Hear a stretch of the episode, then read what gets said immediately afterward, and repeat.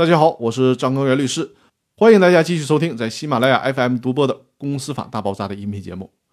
这一期要和大家聊的话题是，给你一个维度去权衡用母公司股权换子公司股权的利弊。上期节目我们提到了多层次的持股，也就是被激励对象不仅持有母公司的股份，还持有子公司的股份。也有的时候呢，被激励对象他只持有子公司的股份，而没有母公司的股份。但是如果母公司面临上市或者是其他一些特殊情形的时候，需要收回下边的股权。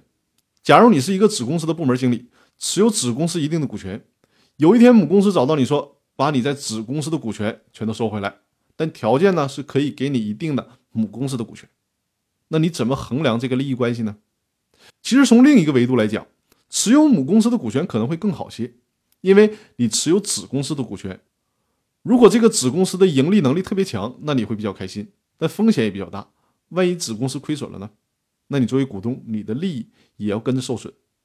但是如果你是母公司的股东，母公司底下通常还有其他很多的子公司和分公司，相应的经营风险也会被这些众多的子公司或者是分公司平摊掉。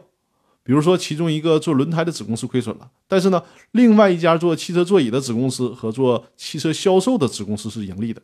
那平均下来，母公司还是盈利的。